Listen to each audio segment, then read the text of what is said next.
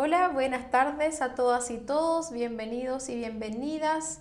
Esto es Interrógame, les habla Mari Ferrell y hoy día vamos a hablar acerca del control de legalidad de la detención. Esta es una audiencia que se enmarca dentro del proceso penal.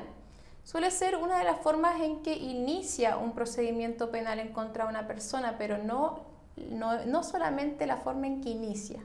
Me explico. El control de legalidad de la detención tiene como objetivo controlar eso, que la detención misma, que el procedimiento de la detención haya sido ajustado a derecho, que se haya hecho según ley.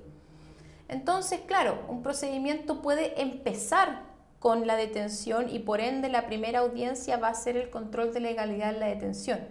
Pero también puede pasar que el procedimiento inicie por alguna otra razón por la formalización y hay un montón de audiencias y resulta que entre medio del procedimiento el imputado no llegó a una de las audiencias y por eso se tuvo que despachar orden de detención y ahí también se celebra la, la audiencia de control de legalidad de la detención, pero no daría inicio al procedimiento, sino que estaría ahí entre medio, ¿vale? Entonces, ojo con eso. La audiencia de control de legalidad de la detención por ningún motivo tiene como objetivo iniciar el procedimiento si es una forma usual en que inicia el procedimiento. Bien. Vamos ahora con las cosas que pueden dar inicio o las cosas que pueden provocar la audiencia de control de la detención. Es la detención, ¿cierto? Lo que nos tenemos que preguntar es cómo es que llegamos a esta circunstancia de la detención. Y en ese sentido tenemos que tener en consideración que la detención es una medida cautelar de carácter personal que procede en dos circunstancias. O sea, la detención procede en dos casos, por flagrancia o por una orden judicial de detención. ¿Vale? Y en ese sentido vamos a tener diferentes regímenes, diferentes reglas que nos dicen cómo es que se debe llevar a cabo la detención. Entonces, para poder controlar la detención, yo lo que tengo que preguntarme es, ¿qué pasó? O sea, ¿por qué llegaste aquí detenido? ¿Qué fue lo que pasó? Porque si es que esta persona me dice que fue por flagrancia o que fue por orden de detención, yo voy a tener que controlar distintas cosas. ¿Bien? Pongámonos primero en el caso de la orden de detención. Se despacha una orden de detención en contra de una persona. ¿Por qué se podría despachar una orden de detención? Porque el Ministerio Público así lo solicita, ¿cierto? Porque solicita que se despache derechamente una orden de detención. O sea, se tuvo conocimiento de un delito y se pide al tiro que se despache una orden de detención. El Ministerio Público puede solicitar derechamente la orden de detención cuando el delito que se está investigando se trata de aquellos que tienen asignada una pena de crimen. Bien, entonces cuando vemos que hay un delito especialmente grave en nuestras manos, normalmente es que vemos que derechamente se va y se detiene a la persona, porque el, el Ministerio Público así lo solicitó. Y en ese sentido, si es que la, detención fue producida por una orden judicial de detención, yo voy a tener que controlar que la orden de detención efectivamente se haya emitido, ¿cierto? Que la, que la orden de detención haya sido pronunciada por un tribunal, que se haya detallado en la orden de detención quién es la persona que se tiene que detener, cuál es la razón y si es que estaba dentro de plazo, porque las órdenes de detención tienen un plazo, ¿bien? Y también yo podría eventualmente cuestionar el mérito de la detención. Esto se discute si es que yo acaso puedo cuestionar el mérito, o sea, si es que esta orden de detención estaba o no motivada. Esto se discute, pero algunos tribunales la van a aceptar y otros no, ¿vale?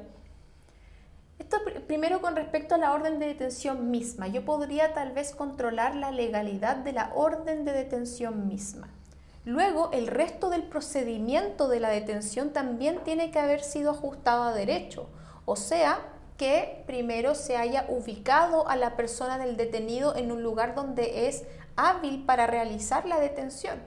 Y en ese sentido, los funcionarios policiales pueden realizar, pueden buscar y realizar la detención del sujeto en lugares públicos y solamente pueden entrar a lugares privados si es que además se les dio una orden de entrada, ¿bien? De entrada y registro. En ese sentido, ojo con eso. Si es que a una persona el van y le toca en la puerta y dice, tenemos una orden de detención contra tal persona, esa orden de detención no habilita a los funcionarios policiales para entrar a buscar a la persona. La única forma en que funcionarios policiales podrían entrar a un recinto privado sería con una orden de entrada y registro o con la autorización del dueño del inmueble. Bien, esas son las únicas formas. Entonces, ojo con eso, porque si es que se llevó a cabo la detención en un lugar privado y no consta la autorización del dueño y tampoco había una orden de entrada y registro, yo también puedo impugnar eso. Luego de, eh, de que hasta ahora vean lo que llevamos. La orden de detención tiene que haber sido legal. Luego, el lugar de la detención tiene que haber sido válido también. Y luego el procedimiento mismo, o sea, en el momento en que se ubica la persona del detenido, tienen que intimar la orden de detención, o sea, tienen que exhibirle la orden de detención a la persona del detenido, comunicarle que está siendo detenido y comunicarle además sus derechos, que tiene derecho a ser asistido por un abogado, que tiene derecho a guardar silencio, tiene derecho de defensa, etc. Bien, luego de eso, eh, tiene derecho además el imputado, el detenido, a ser conducido ante la presencia del tribunal en un plazo máximo de 24 horas. ¿Bien? ¿Qué entendemos por esto último? El plazo máximo de 24 horas. ¿Cuándo entendemos que el detenido ha sido puesto a disposición del tribunal? No se trata de que el detenido esté ante la presencia del juez, sino que entendemos que está a disposición del tribunal en el momento en que pasa eh, de las manos de los funcionarios policiales a el cuidado de gendarmería en la zona de tránsito del tribunal. Ahí es donde se considera que ha sido puesto a disposición del tribunal. Porque, ojo con eso, o sea, por ejemplo, para el estallido social se dio mucho que como habían muchos detenidos y detenidas, eh, eh, ellos pasaban a la zona de tránsito muy temprano en la mañana, pero finalmente su audiencia de control de detención se daba en la tarde. Se cumplía, eh, se excedían mucho de este plazo de 24 horas, pero no era causal para declarar ilegal la detención porque se considera que la persona del detenido ha sido puesto a disposición del tribunal en, el plazo de 24 horas, pero cuando es puesto, ¿verdad?, eh, en manos, a cuidado de gendarmería. Bien, es ahí donde se considera que ha sido puesto a disposición del tribunal. Fíjense cómo en lo que hemos hablado hasta ahora, hemos hablado por qué una persona podría llegar detenida. Y nos pusimos en el primer caso de la orden judicial de detención, donde decíamos que la orden misma tiene que ser legal, tiene que contener ciertas cosas, el lugar de la detención tiene que haber sido válido, la forma en efectuar la detención también y que tiene que ser dispuesto ante el tribunal en un plazo máximo de 24 horas. Ese es el primer caso en que procede la detención, orden judicial. También tenemos el otro caso en que procede la detención que es por flagrancia. Bien, y la flagrancia la entendemos como esta situación en que se encuentra el imputado donde lo sorprenden cometiendo o que acabare de cometer un delito. Bien, y estos son los casos del artículo 130 y 129 del Código Procesal Penal. Es muy importante saber por qué una persona llega en calidad de detenido o detenida, por qué lo detuvieron porque la forma que tengo yo como defensa para impugnar la legalidad de la detención va a depender con respecto a la forma en que ésta se llevó a cabo. Porque yo tengo que saber si es que fue flagrancia, tengo que saber si es que fue por orden judicial de detención. ¿Bien? Porque solamente en ese caso sé cuáles son los preceptos aplicables y si es que acaso estos se cumplieron o no. ¿Bien? Y ojo, son distintas las formas en que uno puede arribar a esta situación de flagrancia, según el mismo artículo 130. Sorprendieron a la persona actualmente cometiendo el delito o sorprendieron a la persona huyendo del lugar del delito y que fue designado por la víctima, ¿verdad?, en un tiempo inmediato, máximo de 12 horas, ¿cierto?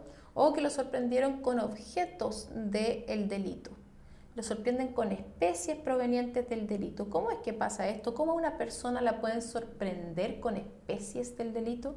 Y la verdad es que en esta causal encontramos una situación muy usual que se da mucho, que es que un control de identidad mute a una situación de flagrancia. Y esto es muy, muy común, en que funcionarios policiales realizan un control de identidad que normalmente es un control de identidad investigativo que habilita para registrar las vestimentas eh, o el vehículo de la persona controlada y es en esas circunstancias en que se sorprende a la persona con artículos que provienen de un delito o con artículos que en sí mismos constituyen un delito, como eh, la tenencia de armas o de sustancias estupefacientes o psicotrópicas, ¿cierto? Sin la competente autorización. Entonces, lo que quiero decir aquí es lo siguiente.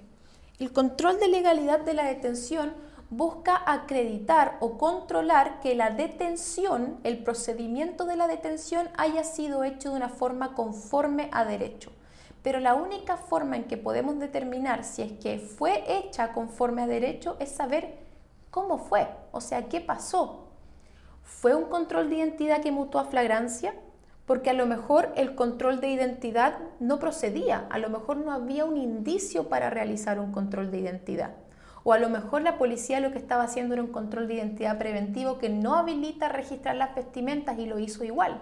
Entonces yo voy a impugnar la detención desde ese punto de vista o si es que fue por orden judicial. La verdad es que esta orden había expirado, esta orden expiró hace una semana, ya no procedía. Lo que procedía era que el Ministerio Público pida otra orden de detención, ¿verdad? O, por ejemplo, se vulneró el plazo de 24 horas, llevaron al detenido ante Gendarmería 48 horas después de la detención, ¿cierto? Entonces, la única forma que tenemos para controlar la legalidad de la detención es saber qué pasó. ¿Bien? ¿Quién realiza, eh, ¿Ante quién se realiza la audiencia de control de legalidad de la detención? Como sabemos, ante el juez de garantía, ¿ya? Y tiene que estar eh, presencialmente, obviamente, el imputado, la persona del detenido, tiene que estar ahí también su abogado defensor, el Ministerio Público y eventualmente también puede estar el querellante, ¿bien? Ahora, ¿Cómo es que se realiza? ¿Cuál es la ritualidad de la audiencia de control de legalidad de la detención? La verdad es que esto el Código Procesal Penal no lo regula y la única forma que tenemos para saber qué es efectivamente lo que se lleva a cabo es yendo al centro de justicia. Bien, esa, es la forma. Porque vamos a ver que depende del tribunal. Los distintos tribunales, los distintos juzgados de garantías tienen distintas formas de llevar a cabo la audiencia de control de legalidad de la detención vamos a ver que hay ciertos jueces que son más garantistas, que realizan la audiencia de control de legalidad de la detención de la siguiente forma. Primero, individualizan a los intervinientes, ¿cierto? ¿Quién comparece por el Ministerio Público? ¿Quién comparece eh, por la defensa? En la individualización del detenido, etcétera. Y después le dicen al fiscal ya, ¿cómo se, ¿cómo se llevó a cabo entonces esta detención? Y es el fiscal quien tiene la carga de decir que había una orden judicial, por ejemplo, entonces funcionarios lo sorprendieron en la vía pública porque le hicieron un control preventivo de identidad y se dieron cuenta que había una orden de detención, así que llevaron a cabo la detención y lo trajeron ante el tribunal en un plazo mínimo, lo trajeron al tiro. Entonces ahí, o, podría decir, es en el caso de que sea un control, eh, una orden de detención, ¿cierto? O el fiscal podría decir, no, lo que pasa es que se le vio con una actitud sospechosa, huyendo de un lugar, así que funcionarios le hicieron un control de identidad, le registraron las vestimentas y ahí lo sorprendieron con especies provenientes de un delito, un celular había sido robado hace 20 minutos, así que procedieron a la detención por la hipótesis de flagrancia del artículo 130, se le leyeron sus derechos, todo bien, y después eh, se le trajo entonces ante la presencia del tribunal. Hay algunos jueces que lo hacen así, primero le dicen al Ministerio Público ya qué pasó, el Ministerio Público dice qué pasó y después le da traslado a la defensa. ¿Usted quiere impugnar la legalidad de la detención? Y la defensa, si es que quiere impugnar la legalidad de la detención, lo va a hacer en cualquier forma en que la detención no haya sido ajustada a derecho, en cualquier forma en que la detención no obedeció las leyes, ¿cierto? El procedimiento no se hizo como se debió haber hecho. Pero ese es el caso del juez garantista, ¿cierto? También tenemos otra clase de jueces y esta eh, es muy normal también, esto es muy usual, que la audiencia de control de legalidad de la detención ni siquiera uno la cacha, porque llega en verdad, llega el detenido, está el Ministerio Público, está la defensa, individualizan a los intervinientes y después el juez al, tiro le dice a la defensa, ¿alguna incidencia acerca de la detención? Y la defensa dice, no, ya, estamos listos entonces, se declara ajustada a derecho y la audiencia de control de legalidad de la detención no duró más de 30 segundos.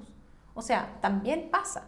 Así que ojo, la, audiencia de control de legalidad de la detención no tiene grandes ritualidades, el Código Procesal Penal no la regula y esto ha caído a los jueces de garantía, en verdad, ellos dirigir la audiencia como ellos quieren. Bien. ¿Cuáles son los efectos de la ilegalidad de la detención? Esto sí es importante y puede ser una pregunta súper interesante. Porque en verdad algunos profesores, algunos eh, autores critican la audiencia de control de legalidad de la detención en nuestra legislación porque no tiene mayores efectos. No tiene mayores efectos. Si es que se llega a declarar ilegal la detención, entonces, eh, para empezar, no impide formalizar. O sea, el Ministerio Público va a formalizar igual. No impide solicitar medidas cautelares. El Ministerio Público igual puede solicitar la prisión preventiva y la persona igual puede quedar presa. ¿Bien? Eh, lo único que impide es ampliar la detención, o sea, no se podría solicitar esta ampliación de la detención por este plazo máximo de tres días. Eso es lo que no se podría hacer, pero es el único efecto que tiene. También los autores mencionan lo que se llama la inutilizabilidad de la prueba, que la prueba sería inutilizable. Me explico. Esto es súper importante. A través de un procedimiento de detención, sobre todo si es que es por flagrancia, eh, se van a recopilar evidencias, ¿cierto? O sea que, se, por ejemplo, se le va a controlar la identidad a un sujeto, se le van a registrar sus vestimentas y lo van a encontrar con 10 gramos de clorhidrato de cocaína, ¿cierto? En ese mismo momento se incautan estas especies, ¿cierto? Estas sustancias se incautan.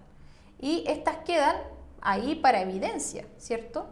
Que la vamos a ocupar después en la audiencia de preparación de juicio oral, pero sí quedan ahí. Y además, esta evidencia va a ser utilizada por el Ministerio Público en la discusión de las medidas cautelares. El Ministerio Público va a utilizar estos 10 gramos de cocaína para solicitar la prisión preventiva. Entonces, ¿qué pasa si esta detención fue declarada ilegal? ¿El Ministerio Público igualmente puede utilizar estas pruebas para efectos del debate de las cautelares o no? Y la verdad es que el Código Procesal nada dice, nada dice. No se genera la exclusión probatoria automáticamente. Lo que procede ahí es que el defensor, en la, defensor o defensora en la discusión de cautelares tiene que hacerle saber al juez de garantía que él no debería considerar esa prueba porque proviene de, procedimientos que vulneran garantías fundamentales, que no fueron hechos de acuerdo a la ley. Entonces es el defensor el que tiene la carga de solicitar que esto no sea eh, considerado por el juez de garantía. Pero no es que se genere al tiro la exclusión. De hecho, el juez puede incluso no pescarnos y considerarlo igual. Bien. Después, en la audiencia de preparación de juicio oral, el Ministerio Público igual puede acompañar los 10 gramos de cocaína. Y nosotros podríamos solicitar la exclusión, le podemos decir al, juez en su oportunidad, magistrado, esto se, esta detención se declaró ilegal por tal y tal motivo. Y el juez puede que ni siquiera nos pesque, incluye, incluye igual la prueba. Entonces van a ver que la audiencia de control de la detención, si es que es declarada ilegal la detención, no tiene mayores efectos. Bien, no tiene mayores efectos, pero sí es interesante mencionar esto de la inutilizabilidad de la prueba, donde es carga del defensor o de la defensora hacerle saber al juez de garantía que no le corresponde considerar esta evidencia para efectos de la discusión de medidas cautelares, toda vez que proceden de, una, de un procedimiento ilegal. Bien, entonces, ¿qué saber de la audiencia de control de legalidad de la detención?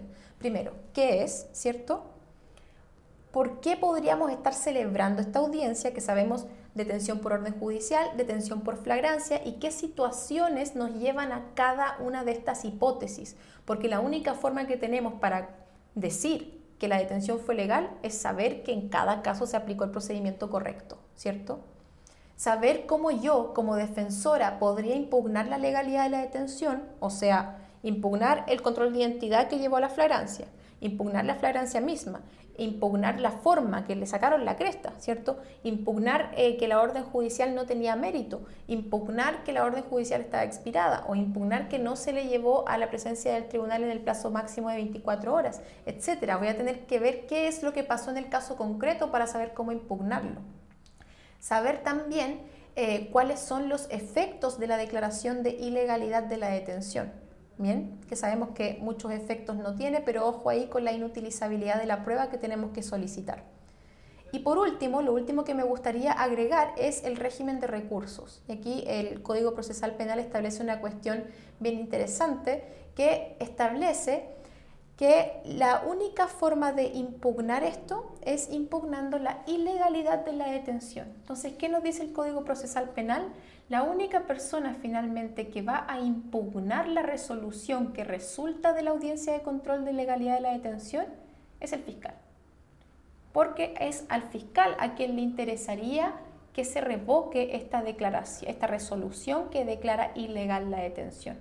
En otras palabras, la defensa, por ejemplo, no podría impugnar la resolución que declara la legalidad de la detención. Solo el Ministerio Público puede impugnarla a través del recurso de apelación. Entonces, gran resumen, ¿qué saber de la audiencia de control de la detención? ¿Qué es? ¿Cuándo procede? Y ahí ojo con detención por orden judicial y detención por flagrancia. ¿Cuáles son los efectos de la ilegalidad de la detención? la carencia de ritualidad en la audiencia de control de legalidad de la detención y el régimen de recursos que solamente le corresponde al Ministerio Público. ¿Hay alguna duda?